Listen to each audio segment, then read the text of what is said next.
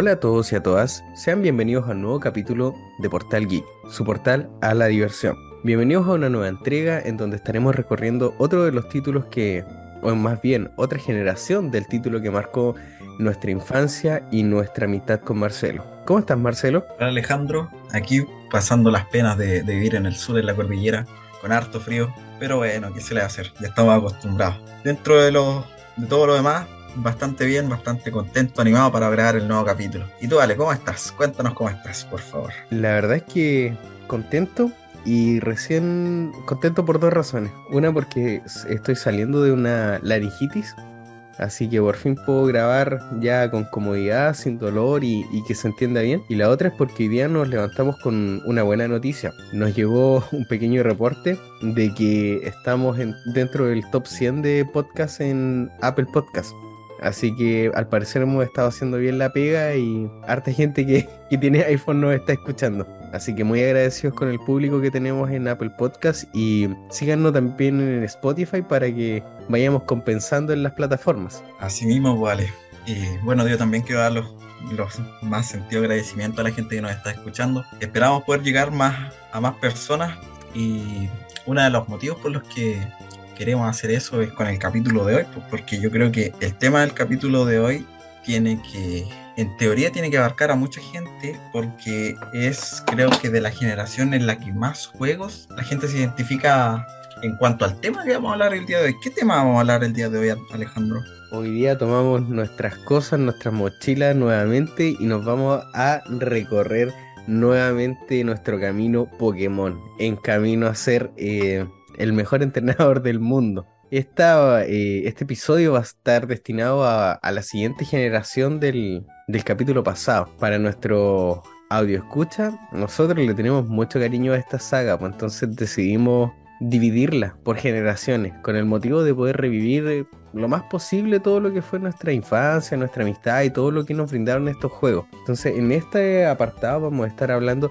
específicamente de la tercera generación. Sí mismo, hay que considerar que la tercera generación no solamente abarca la tercera generación de Pokémon y regiones como tal, sino que en general la tercera generación son las primeras entregas de Rubí, Zafiro, y después su posterior entrega de Pokémon Esmeralda, como también los, los remakes de Pokémon Verde y Rojo, conocidos acá como Rojo Fuego y Verde Hoja. Aparte de algunas entregas eh, que hubieron para la GameCube, que son el Pokémon Colosseum y el Tempestad Oscura, que vamos a hablar. Eh, Ale, ¿cuál fue tu, tu, primer acercamiento con esta generación? Que nos puedas contar un poquito. La verdad es que esta, esta saga yo creo que nos, nos tomó a la gran mayoría por, por el mismo camino, por la misma vía, que es el camino de los emuladores.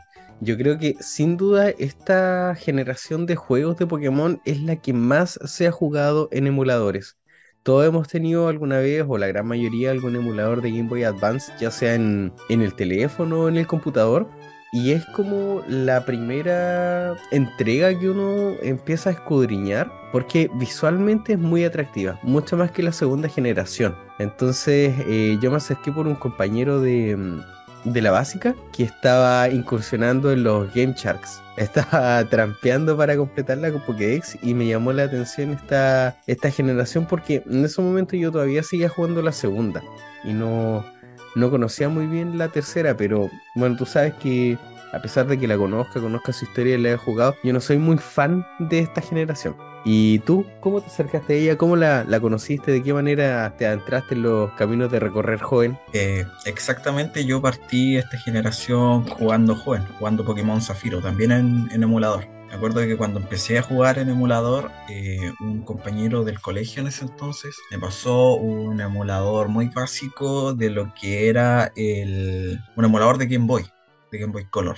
Y me pasó también, bueno, junto a ese emulador me pasó el Pokémon amarillo. Y aparte me pasó el típico, el emulador por excelencia de Game Boy Advance, que fue el Visual Boy Advance. Que yo creo que es el emulador de Game Boy Advance más conocido. Clasicazo, eh, clasicazo. Por, claro, para, para computadores. Y me pasó un juego de Pokémon para el Visual Boy Advance, que era el Pokémon Zafiro. Y yo me acuerdo que estuve mucho tiempo jugando el Pokémon, solamente el Pokémon amarillo, porque le, tenía un cariño a la región de Canto y a esas aventuras que nunca pude terminar en, en Pokémon Rojo. Así que le di mucho tiempo al Pokémon amarillo. Hasta que un día empecé a probar el Pokémon Zafiro y es el Pokémon que, uno de los juegos Pokémon que más tiempo le dediqué en la, historia y con uno de los que más aprendí cómo es la mecánica de Pokémon, porque ya las mecánicas venían bastante pulidas desde lo que fue la última entrega en ese sentido del Pokémon Cristal. Eh, yo creo que hubo una, una, una, gran mejora en ese sentido, porque no solamente en lo gráfico y en lo musical, sino que aquí ya tenías que empezar a pensar un poquito más en el tema de la tabla de tipos, la combinación de, de llevar un equipo balanceado, no solamente Pokémon que, que pegaran fuerte, por decirlo de alguna forma. Eh, se empezaron a ver de mayor forma los laberintos, los puzzles, en fin, para no alargarme más, eso fue mi, mi primer acercamiento a la tercera generación con Pokémon Zafiro. La verdad es que concuerdo contigo en el, en el apartado de que acá ya eh, Game Freak junto con Nintendo se pusieron las pilas para poder empezar a mejorar y a pulir mucho más y nos entregaron una, una edición súper completa. Eh, la encuentro muy, muy trabajada, pulida en cuanto al, al apartado, sobre todo el sistema de combate, la tabla de tipo y todo lo que uno tenía que cranearse para poder empezar a armar equipos y creo que hicieron un buen trabajo. A pesar de que no me gusta mucho. a pesar de que no, no, me gusta mucho, pero eso me queda para las opiniones más adelante. Eh, bueno, joven, ¿cierto? La región más explotada de la tercera eh, generación de Pokémon es verdad, es la más visitada, la más jugada y la, más atractiva, sobre todo en su edición Esmeralda. Pero eh, sabemos que también contamos con remakes de generaciones anteriores y juegos que están en, otras consolas. Eh, para nuestros queridos de escucha nos vamos a centrar principalmente en, en Joven y el canto de, los remakes debido a que las ediciones de Colosseum son bastante extensas y quizás puedan tener un, un capítulo como tal. Así que las vamos a pasar un poquito por encimita. ¿Ya? Eh, canto, ¿qué me podéis contar de canto? ¿Cómo llegaste a esta edición? ¿De qué manera? ¿Lo hiciste una transición natural? ¿Cómo fue que te acercaste a, esta edición? Eh, mira, la verdad, sé que el primer juego de Visual Boy Advance, perdón, de Game Boy Advance que pude jugar en el emulador de canto fue el Pokémon Verde Hoja. Y por mucho tiempo lo mantuve ahí, sin jugarlo demasiado, porque eh, en ese tiempo yo no era muy, por decirlo de alguna forma, tecnológico. Entonces, para que las partidas de, de, Pokémon Verde Hoja y Rojo Fuego se pudieran guardar, había que hacer una configuración en los emuladores, al menos en, esas, en esa época del Visual Boy Advance. Mira, eso sí que no me la sabía. Nunca me pasó ese tipo de configuración. Sí, y de hecho, si buscas tutoriales de la época, eh, vas a encontrar títulos, no sé, en YouTube, en Google, de descarga Pokémon Rojo Hoja perdón, rojo fuego, verde hoja, parchado, solucionado el problema, eh, descarga Visual Boy Advance, puedes guardar. Eran títulos que se repetían en ese tiempo. Y bueno, por ese mismo problema fue que yo como que no jugaba mucho eh, eh, esa versión. Llegaba a los primeros gimnasios y después ya me aburría porque no podía continuar. Tenía que estar guardando con las opciones mismas del, emulador, que era el, típico y el, el, el safe. sí, que yo lo hacía con Shift más F1 o todos los Fs posibles. Pero no era lo mismo. Entonces, en un momento en que llegabas a, terminar, terminar la liga, le ganabas a, ganabas a tu rival, la historia principal de Pokémon, que no es, distinta, no, no es muy distinta a la de su, predecesora, tú no podías continuar porque uno después cuando gana la liga, perdón, antecesor, me confundí. Uno no podía continuar porque el juego hacía necesitaba guardar la partida para continuar con el postgame y como no se podía guardar la partida. Ah, claro, poner el hard de la fama cuando tenías que presentar a tu equipo. Claro, ahí se guarda la partida. Y como no podías guardar la partida, el juego se reiniciaba desde cero. Entonces no fue hasta mucho tiempo después que, bueno, aprendí que había que hacer unas configuraciones en el emulador que se podía guardar, que pude explotar bastante canto. Y la verdad es que este canto es una versión bastante mejorada, podríamos decirlo de alguna forma, de la que estaban en sus antecesoras, sí.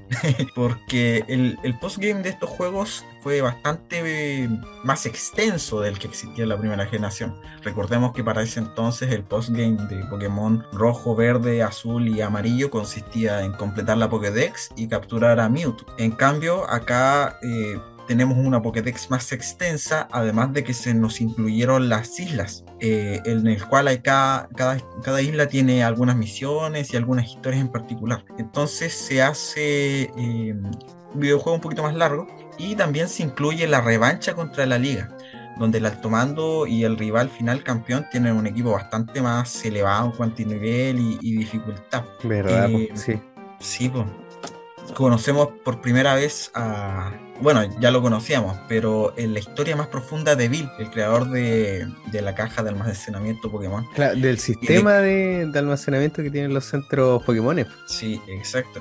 Y aparte, eh, empezamos a aprender de la interconexión en, en, regiones. Tal vez más adelante en alguna cápsula o capítulo especial vamos a hablar de las líneas temporales en Pokémon, pero aprendemos que lo, la línea de acontecimientos de Pokémon Rojo Fuego y Verde Hoja ocurren al mismo tiempo que los acontecimientos de, de Zafiro y Pokémon Rubí. Entonces ahí empezamos a explorar de mayor forma lo que es la interconexión entre estos juegos. Eh, ¿Qué más puedo aportar? ¿Qué puedes aportar tú, Alex? Creo que estoy hablando mucho. Pucha, que la verdad es que yo sí que sé que tú eres un apasionado de Pokémon. ¿Para qué nos vamos a leer la suerte entre gitanos? Eh, tú eres mucho más fan que yo y, y, y, hartas cosas las he aprendido gracias a ti.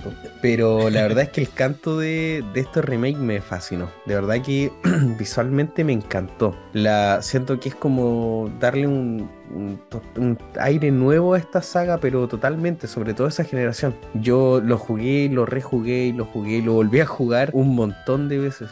Eh, yo jugaba más la edición eh, eh, Rojo Fuego porque nunca me llamó la atención la edición Verde Hoja. Porque, bueno, cabro chico, uno pues te, siempre tenía que elegir por la portada. Siendo que Venusaur es el mejor Pokémon de, de esa generación. Pues era un tanque imparable que no que podía hacerle frente a todos. Pues a todos, todos la mayoría de los Pokémon sin ningún problema en, esa generación, jugando con las reglas de tipo de la primera generación. Pero sí, la verdad es que es una generación que, eh, o sea, un, título que recuerdo con mucho cariño cuando me lo pasó un vecino y empecé a jugar y a revivir todas esas aventuras. Fue una, una verdadera aventura nueva, fresca y que, pucha, le di como tarro un montón de veces. Así, pues vale. Oye, ya que estamos hablando de canto, ¿por qué? Y haciendo un, una retrospectiva de lo que hablamos en el capítulo anterior, eh, ¿cuáles fueron los Pokémon que conformaban tus equipos en esta tercera generación, partiendo por canto? Yo, puta, en lo personal, en, en la primera parte de Pokémon, eh, hablé que siempre tenía un Gyarados, pero aquí hice un cambio porque eh, en Ciudad eh, Azulona, si no me equivoco, así se llama, eh, donde está Silco, eh, te entregan un Labras. No sé si te acuerdas del Labras que te entregan ahí a nivel 25. Sí, la verdad es que me acuerdo de uno de los mejores Pokémon para poder llevar en la aventura. La verdad es que el, el, tip, el poder acceder a ataques de tipo hielo le daba mucha ventaja en, en algunas partes sin tener las desventajas de la defensa de un Pokémon tipo hielo. Claro. Y aparte que la verdad es que estaban, te lo dan en un muy buen momento de la aventura.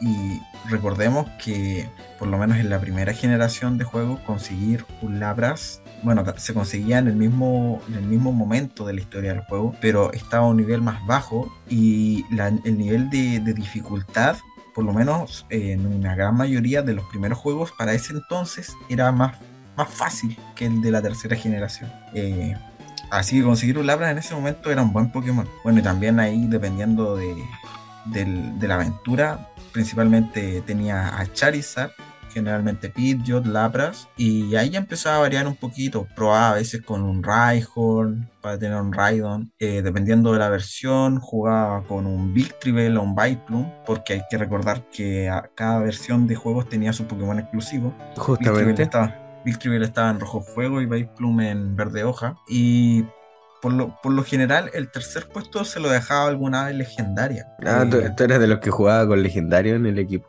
Sí, porque la verdad es que ya había jugado tantas versiones de. o tantas partidas de, de Pokémon de Canto que me gustaba ir probando. probando variedad. A veces eh, dejaba Zapdos para tener un eléctrico, a veces no jugaba con Lapras y ponía Articuno. Eh, y las partidas que no que iniciaba con un Squirtle o un Bulbasaur dejaba Moltres. Y así iba rotando por lo menos en, en Canto. ¿Y tú, Ale, qué nos puedes comentar de tus equipos? La verdad es que dentro de mi, de mi equipo yo era bastante clásico en esta, en esta versión. Ya vamos a hablar de joven, que ahí ya... Pero generalmente yo full eh, inicial tipo agua.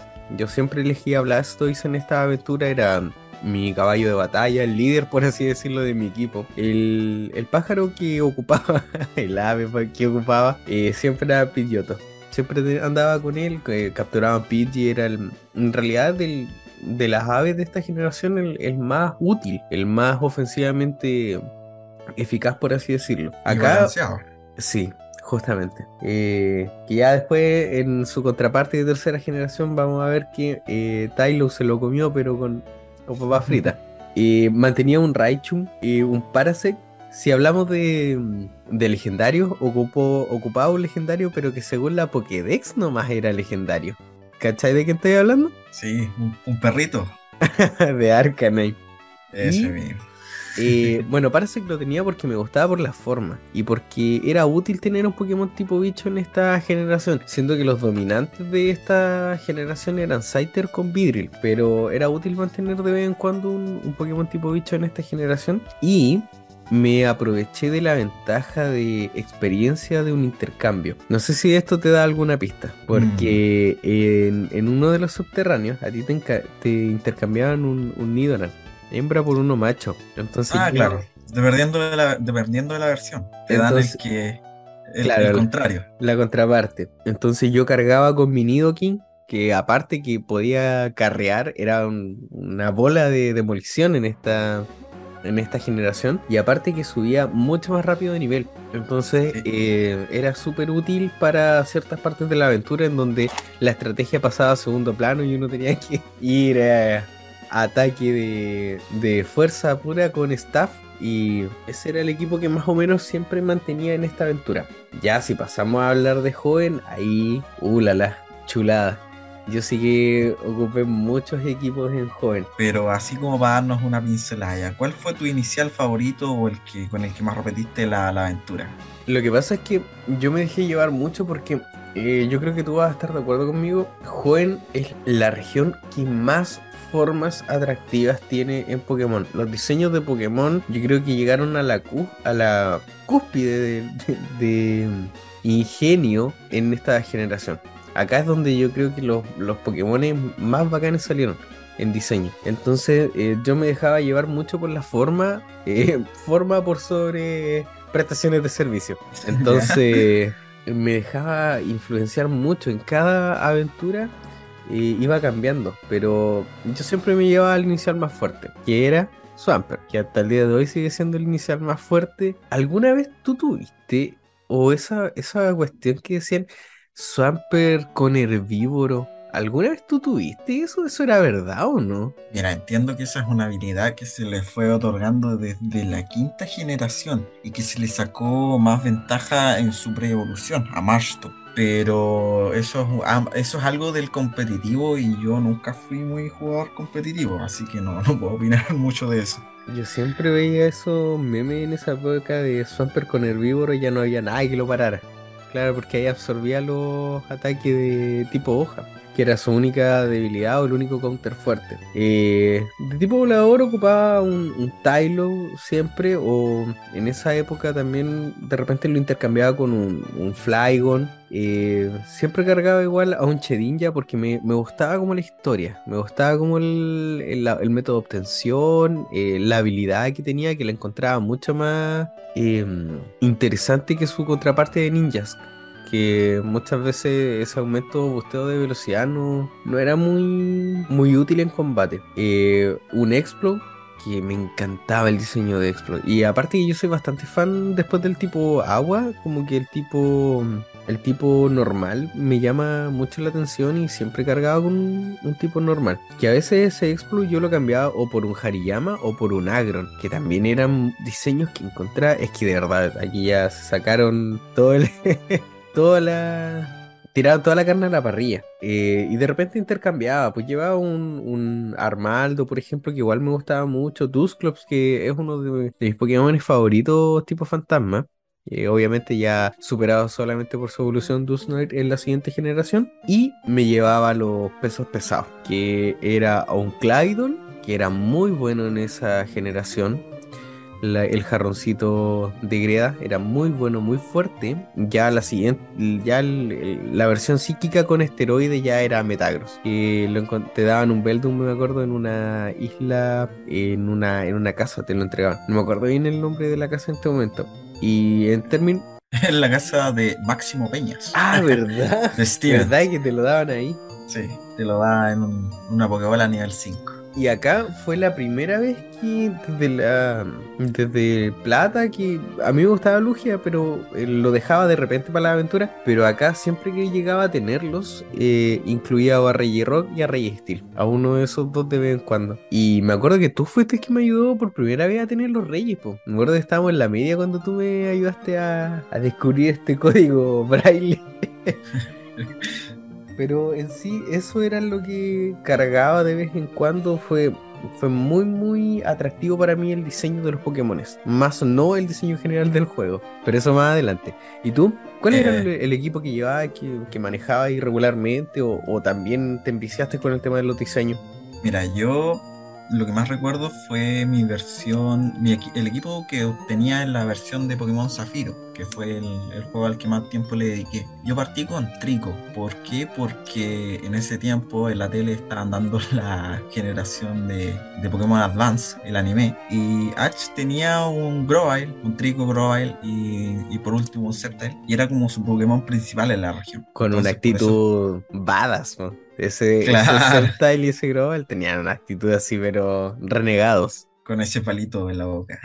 Sí, lanza semilla. Sí, y aparte que en ese tiempo también empezaron a salir las primeras imágenes de lo que fue el Pokémon Mundo Misterioso, Exploradores de, de la Oscuridad. Pero ese es Ah. tema para, para, otro, para otro video. A ti Donde siempre- A ti sí que te gustaron esos juegos, pues yo, yo no soy muy fan de, de esos, pero ya, sí, sí, de- después hablamos de eso. Y bueno, así como pa- pa- para contextualizar, Grovyle tiene un papel muy, muy importante en ese juego. Y bueno, así que partí con Trigo. Y recuerdo que ahí fui avanzando y fui probando todos los Pokémon. Partía capturando un Wartortle, lo iba evolucionando. Ya nunca me gustó Dustox, ni Beautifly, tampoco Zigzagoon. Así que recuerdo que en mi equipo final terminaba teniendo, eh, bueno, a Sceptile, una Azumarill, un Pokémon de agua, porque nunca, no, no había un Pokémon de agua de la tercera generación que me llamaran la atención. No que probaba una Azumarill porque, eh, Era como- interesante elección, la verdad. Sí, la verdad es que sí. También tenía un Crobat, él era, él- ese era mi Pokémon volador. Eh, porque la verdad es que Suelo es un muy buen Pokémon en lo que estadísticamente se dice, pero nunca me gustó el diseño. Y eso es algo que es lo que... es simplista, la verdad, es simplista Sí. el diseño de, que tiene suelo de Taylor. Sí, porque venimos de la segunda generación. Bueno, en la primera generación tenías un, un Pidgeot, ¿cierto? Un Pokémon grande, impotente. Segunda generación pasamos por Noctowl. Impotente. Nos vamos por otro camino. Chuta. Ahí el editor que, que haga la corrección, por favor. Ahí. Bueno, entonces en segunda generación teníamos a Hoot Hoot y a Noctowl. Oh, Que- horrendos. Para, no sé, para mí no. Esos son los mejores diseños de, de Pokémon volador que pudieron haber. Y después teníamos a Taillow y a Suelo, que, eh, como dice Alejandro, eran diseños bastante sencillos. Entonces por eso yo tenía, prefería un Pokémon que me generaba confianza, que era Crobat. Aparte, era mi Pokémon de, de veneno, con el que podía envenenar a los Pokémon rivales o sacarme, no sé, Pokémon de planta que me complicaran. Así que, mm, Crobat, la verdad que fue uno, en, en esa generación le agarré bastante cariño. Es que Crobat es Sé que también tenía un Agron. Pokémon. Sí, en general sí. Y bueno, sé que también tenía un Agron, que bueno, Agron es una, casi un Pokémon que mucha gente lleva por obligación y porque es muy bueno y su diseño también es bastante llamativo. Un Tiranitar con armadura, y terminaba, claro, y terminaba con un Flygon y con un Salamence. Desde que aprendí dónde se conseguía a Vagon, Bacon, eh, siempre tuve a Salamence en el equipo. Pero a medida que avanzaba la aventura, aventura iba probando bastantes Pokémon. Pero eso era con los que siempre terminaba las primeras partidas de Pokémon Zafiro. Después ya cuando empecé a probar Pokémon Esmeralda, y bueno, yo soy un enviciado del frente de batalla. Ahí sí que probé muchos Sí. estilos de Pokémon nuevos, estrategias y todo eso. Sí, yo Uno creo que eres de las la pocas saga de las pocas personas que conozco que ha, ha como terminado todo eso, de tener los sellos, todos los símbolos, eh, completado más de una vez el frente. Eres como Sí. de las pocas personas que conozco así. Sí, de hecho eso es uno de los, de los, no sé, lo que yo considero unos mayores logros personales, lo que es a la saga de Pokémon. En la carrera, es que en la carrera difícil. Pokémon. Sí, no, hay muy pocas personas que, que puedan decir que lo hayan conseguido. Así que eso, es- eso es más o menos lo, lo- el tema de los equipos, al menos en, en joven. Se me había olvidado el Eh, tema de, la verdad de Salamans. Sí, Salamance está bastante escondido para los que no, no sepan dónde buscarlo. Es la cueva en la cueva Meteoro. Sí, en la cueva Meteoro. Y en la última sala de la cueva Meteoro. Es una pequeña salita después de una, un lugar donde hay que hacer cascada. Entonces, para los que no saben dónde encontrarlo, es bastante difícil. Yo recuerdo que lo encontré de pura cueva, de pura cueva. Y nunca se me olvidó, y nunca se me olvidó, porque después, para los que no saben, en Pokémon Esmeralda, eh, esa, esa zona se, se expande a una más grande. Y es donde tenemos nuestro combate contra Máximo Peñas, o Steven en inglés, que es como El- lo conocen muchos. El verdadero campeón de la edición, po. El El verdadero. verdadero campeón, exacto. Oye, y hablando de campeones, ¿qué te parece el alto mando de Pokémon eh, Zafiro, Rubí y Esmeralda? La verdad es que acá ya entramos como al tema de, de la opinión. En general, los encuentro muy regulares. Los encuentro muy regulares, por así decirlo. No, no son un desafío tan amplio como lo fue, por ejemplo, no sé, pues, la revancha eh, que se genera en la Encanto. El, el diseño del- de la Liga Pokémon en, en joven no me, no me calentó para nada, por así decirlo. No es algo que me haya, haya llamado en particular la atención, no así por ejemplo su, su contraparte más, más bélica, pero ya es como una, una batalla con esteroides comparar, eh, por ejemplo, el frente de batalla con, con la liga, pero no es, no es de mi particular eh, agrado en, en general. ¿Y a ti? ¿Qué te pareció? Sí, yo creo que concordamos. Yo creo que la liga de joven de estos juegos se quedó bastante a deber en lo que respecta a dificultad, porque por lo menos eh, los primeros altomandos, los altomandos en general son bastante fáciles de derrotar, independiente de si tu equipo es balanceado o no. El verdadero, eh, por decirlo así, desafío eh, es en Pokémon Zafiro y Rubí con con Máximo o con Steven, que la verdad es que tiene, es el único, por decirlo así, NPC del juego que tiene una estrategia establecida y que te puede llegar a, a tener, a dejar con complicaciones, en especial Metagross con, con su ataque especial y ataque físico bastante, bastante elevado. Sí. Y en Pokémon Esmeralda se nos cae la, la liga Pokémon porque hacen un cambio, dejan a Publio como el campeón. Y la estrategia de Publio, bueno, Publio tiene puros Pokémon de agua y para ese entonces eh, en el equipo es bastante fácil tener Pokémon con ventaja al tipo agua. Tener Pokémon de eléctrico como Manectric o Pokémon de, de tipo hierba. Puta, si, si pasaste la historia con Sceptile, sí. Es un, un trámite. Un trámite. ¿no? Un trámite. Es hoja aguda, hoja aguda, hoja aguda, terminaste. Es que claro, pues él lo que Así. trataba de hacer era como tanquear con Wailord. po. Era como lo que lo que buscaba hacer para aplicar un, E, el NPC. En realidad trataba de hacer esa estrategia. Claro, pero, pero la verdad es que no funcionó. No. El verdadero, el verdadero desafío de esta generación fue, bueno, en Pokémon Zafiro Esmeralda, perdón, en Pokémon Zafiro y Rubí era la torre de batalla Sí. y, y que después fue ampliado en Pokémon Esmeralda con el frente de batalla. Que ese yo creo que es el verdadero desafío de, de esta, de esta generación y de esta región en general. Así mismo. Y ahora pasamos sí. a hablar eh, un poquito de como de las opiniones, porque estamos como desmenuzando todo el juego, pero en general, po, trama, aventura, historia. ¿Qué opináis de esta generación en ese aspecto? Yo creo que deberíamos concentrarnos un poco más en joven, que es lo que más carne tiene, porque un remake del juego igual es básicamente lo mismo. Podemos hablar del apartado gráfico de los sprites, pero mucho, mucho no vamos a sacar. Mucho no va a ser de interés. Entonces, eh, centrémonos un poquito en, en joven, pues, ¿te parece? Ya, sí, está bien. Historia. ¿Qué te parece? A ver, la historia de, de joven. Eh, yo creo que es mala. Yo creo que la historia de joven, en pocas palabras, es mala. Tiene bastante potencial y está bastante desaprovechado. Partiendo por, a ver, por los equipos villanos. Que, bueno, en Pokémon Zafiro es el equipo Aqua, en Pokémon Rubí el equipo Magma y en Pokémon Esmeralda es una mezcla de los dos. Pero la verdad es que yo creo que la mayoría de la comunidad de Pokémon concuerda en que las aspiraciones que tienen estos equipos, estos equipos son ridículas. eh, Porque esa es la palabra, la verdad. Destruir el mundo para, ¿para qué?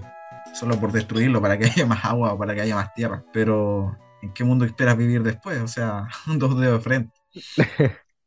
Y lo que, lo que más, no sé, yo creo que desaprovechó esta generación fue la figura de que es el prim, perdón, es que es el único, la única región donde tenemos una figura paterna como tal. Eh, porque Norman líder de gimnasio, incluso del quinto gimnasio, eh, lo encontramos solamente dos veces en el juego, cuando tienes que pasar por el pueblo y cuando lo vas a enfrentar y no te vuelves a encontrar nuevamente con él. Yo creo que una forma básica o no sé, una forma fácil de solucionar este problema en la historia era haber cambiado la figura de, tu papá, de Norman, con la figura de Steven o del campeón. Porque a lo largo de la, de la aventura nos vamos encontrando con, hablemos de Steven, en bastantes oportunidades para poder derrotar al equipo, eh, al equipo Magma o al equipo Agua o a los dos en Pokémon Esmeralda. Pero imagínate hubiese, hubiese cambiado la figura de, de, de Steven, hubiese sido un líder de gimnasio más, pero el campeón tu papá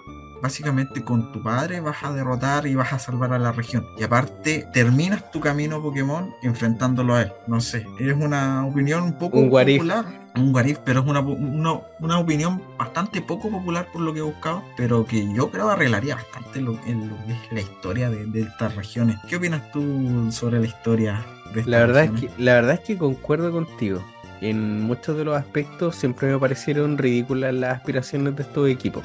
Y bueno, te mencionaste de las curiosidades que íbamos a hablar este, en este capítulo. Una que es el único juego en donde nosotros tenemos una figura paterna presente que más encima es un líder de gimnasio. Y eh, la otra es que hay un, uno de estos juegos que es la versión como más completa que tiene dos equipos enfrentándose, dos equipos rivales, dos equipos enemigos rivales enfrentándose y que tenemos que derrotar. En sí, yo no soy fan de la historia y tampoco del diseño del juego. Como que no me gusta mucho el, aspecto que le dieron. O sea, entiendo este concepto medio marítimo y todo, pero no, no es de mi agrado el diseño. Y el, el constante em, poco encanto que me generaba era lo que no me llevaba a jugar tanto esta edición.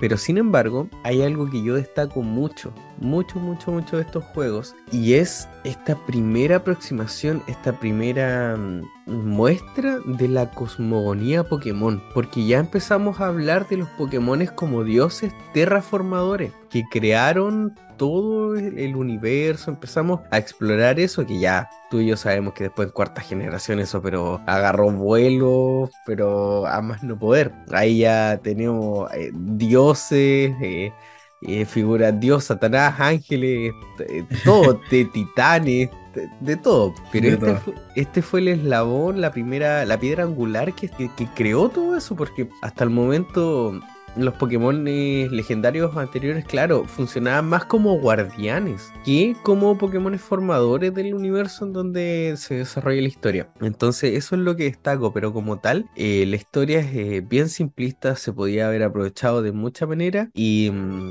eh, pero, pero sí destaco esa parte. Respecto al frente de batalla, yo encuentro que es un desafío a la altura, digno, pero que después de un rato se vuelve demasiado aburrido. O sea, ya es algo por cumplir más que por disfrutar como tal. O sea, entiendo que hay gente que le encanta, eh, no sé, pues combatir y tener mil formas de llevar un combate, mil maneras, pero después de un rato ya es demasiado, yo creo. E, esa misma fórmula, repetirla muchas veces, una y otra vez para los símbolos, yo creo que ya no sé, pues después del intento 50 es por cumplir. No, nunca se llega a tantos intentos, pero la verdad es que tienes razón. A veces las fórmulas en el frente de batalla tienen que ser repetitivas porque si no, no funcionan, no logra ganar. Pero sí, está bien, bastante bien. La verdad no, no había pensado esa postura, al menos de, del frente de batalla. Oye, y otra cosa que incorporaron estos juegos fueron algunas incorporaciones de, de pre-evoluciones, que era algo que ya se venía probando o testeando de, ¿verdad? la generación anterior. Eh, ¿Alguna en particular que te llame la atención? Eh, la verdad es que nunca me esperé una preevolución, por ejemplo, como la de Wino, que es la preevolución de Woffet, que, oye, que mencionando eso, es un Pokémon de, eh, Shiny, su versión Shiny es más difícil que la cresta de conseguir, po. Tiene como uno de los ratios de, aparición más bajos de todos los juegos de, Pokémon. Me acabo de acordar de esa cuestión, que obtener un Wynote eh, morado es más difícil que la cresta. sí, eso sí. ¿Y a ti? ¿Alguna evolución así como tal vez necesaria, innecesaria. Mira, sí, una que me llamó siempre bastante la atención fue la prevolución de Mari, que era eh, Azuril, ah, ¿verdad? por dos cosas. Porque yo siempre eh, capturaba a Mari, nunca a Azuril. Y siempre encontraba a Azuril en los Pokémon, en, en los combates contra los NPC. Así era como lo conocí. Y para mí fue una revolución que la verdad pasó sin pena ni gloria. Pero así solamente para comentar como dato curioso, eh, me parece muy curioso y gracioso de que Azuril no sea del tipo agua, sino que es un Pokémon de tipo normal. Y es uno de los pocos Pokémon que al menos hasta la quinta generación, antes de que se incluyera el tipo agua, eh, perdón, el tipo hada, cambiaba completamente un tipo al evolucionar. Eh, eso con, con Azul. Sí, o sea, ya empezamos a abrir igual nuevos horizontes a ese tipo de, de mecánicas que después ya van a ser mucho más comunes. Ya en, como que en cuarta generación tomaron todo lo bueno de la tercera y lo llevaron como al siguiente nivel excepto la velocidad del personaje al caminar. Pero eso podríamos hablar de, de lo que es eh, joven en la tercera generación. Y ahora saltémonos un poquito, como habíamos mencionado, igual al, al apartado de los títulos de las otras consolas. Tú que eres más fan de los juegos de Pokémon Mundo Misterioso, ¿qué es lo que nos podríamos, nos podríamos, nos podrías contar? A ver, bueno, para los que no sepan, eh, Pokémon Mundo Misterioso es una. Vamos a hablar de una saga de, juegos de Pokémon, porque la verdad distan bastante de la jugabilidad principal. Eh, en donde el personaje principal, que bueno, somos nosotros, literalmente nosotros, es un humano que llega al mundo Pokémon que despierta un día transformado en un Pokémon. Se exploraron por primera vez las funciones, entre comillas, psicológicas de las personas, porque para elegir el Pokémon en el que tú vas te vas a transformar, tienes que hacer un pequeño cuestionario antes de iniciar. Y la verdad es que es un, una metodología de juego bastante distinta a la que, a la que tienen los juegos principales, porque como los nombres de, los juegos los dicen así, eh, vas explorando el mundo Pokémon, un mundo misterioso, ¿ya? En el que tú, junto a un compañero que eliges a, voluntad, siempre y cuando no se repita el personaje que tú eres, un, formas un equipo de rescate. Entonces, como la palabra lo dices, vas en busca de, rescatar Pokémon y de explorar nuevos territorios. Y cada, cada juego tiene una historia principal que, por lo menos en tercera generación, se basa en primer lugar, descubrir por qué un humano se transformó en Pokémon. Y en segundo lugar, en salvar el mundo, porque te vas dando cuenta de que las catástrofes que están ocurriendo en, el mundo Pokémon empezaron a aumentar a, a, mayor medida desde que tú apareciste ahí.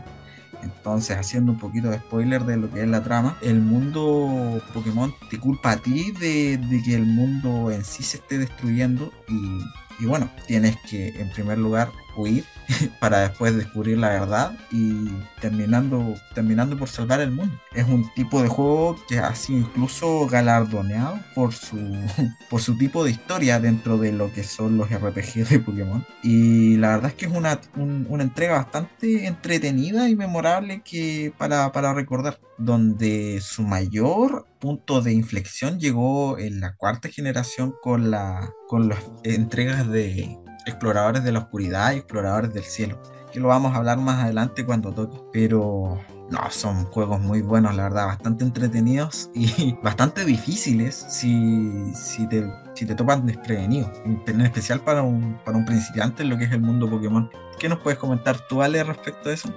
La verdad de las cosas, a mí nunca me gustaron.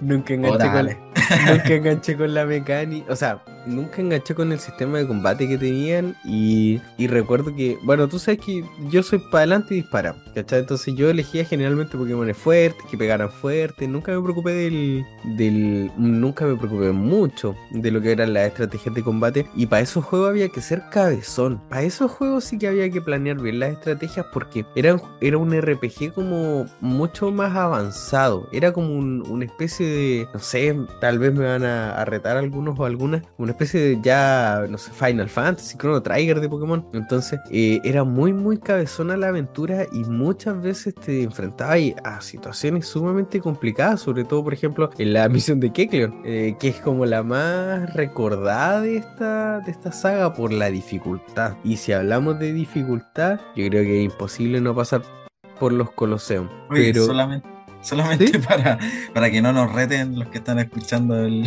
podcast.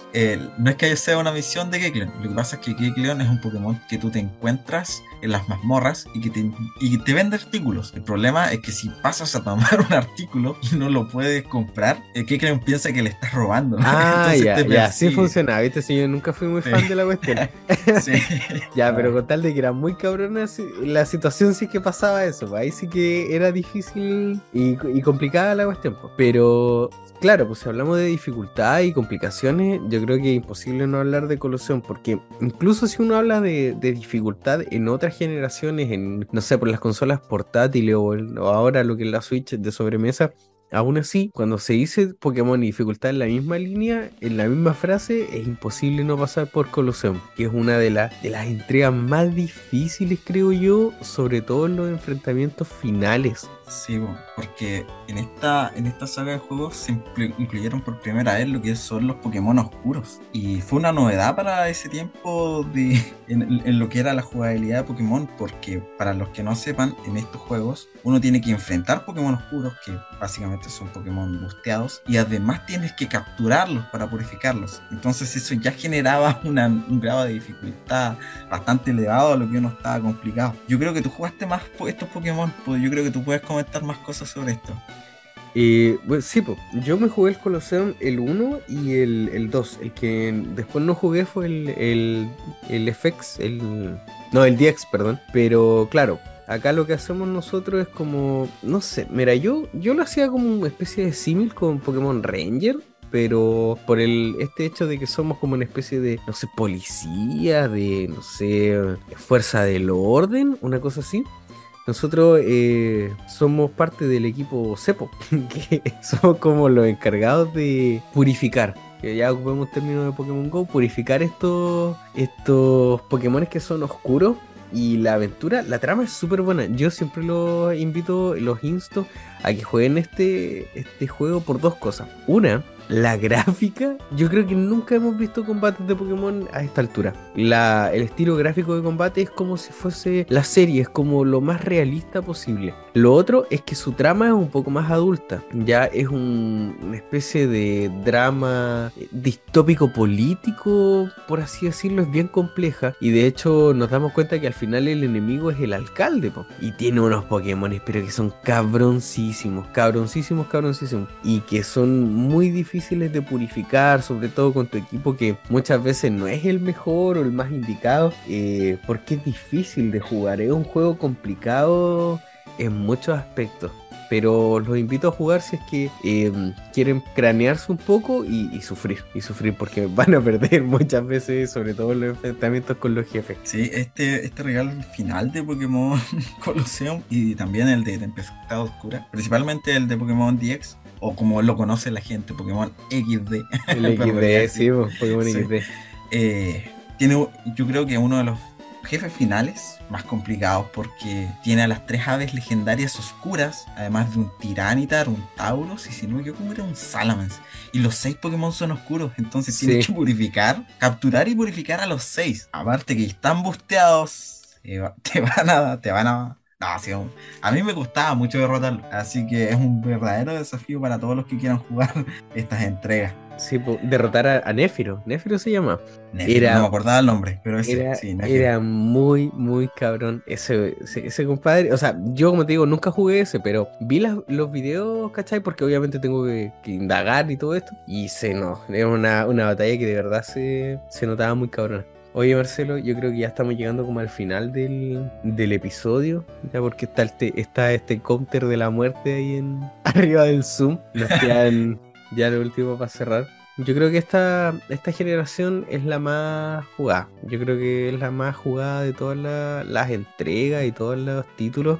La que más se explotó y que pudo dar para más. Pudo dar para más. Esas son mis palabras al cierre, por así decirlo. Así yo por, para concluir, bueno, esta generación yo creo que nos dio mucho a lo que es la comunidad de Pokémon y a los fans de Pokémon. Porque algo que no se comentó es que de estas entregas se nacieron los principales hack rooms de Pokémon, que le vamos a dedicar algún video. Pero estos juegos fueron la base de muchos hack rooms y entregas bastante buenas. Sí, por los hack rooms. Yo creo que esta generación dio como la puerta de entrada a todo lo que fue ese apartado de los videojuegos de, de Pokémon, ya sea por el tema gráfico o no sé, los conceptos que agarra la gente que crea los, los hack rooms para poder desarrollarlos, pero de que aquí explotaron, explotaron. Sí, pero como lo hemos venido hablando en capítulos anteriores, yo creo que nos va a tocar hacer un, capítulo, una entrega dedicada solamente a los hack rooms, porque yo creo que, que se la merecen. Totalmente. Bueno, estimados y estimadas, ya me llegó al final de este episodio recorriendo joven y recorriendo un poco de los recuerdos de las generaciones más jugadas de Pokémon,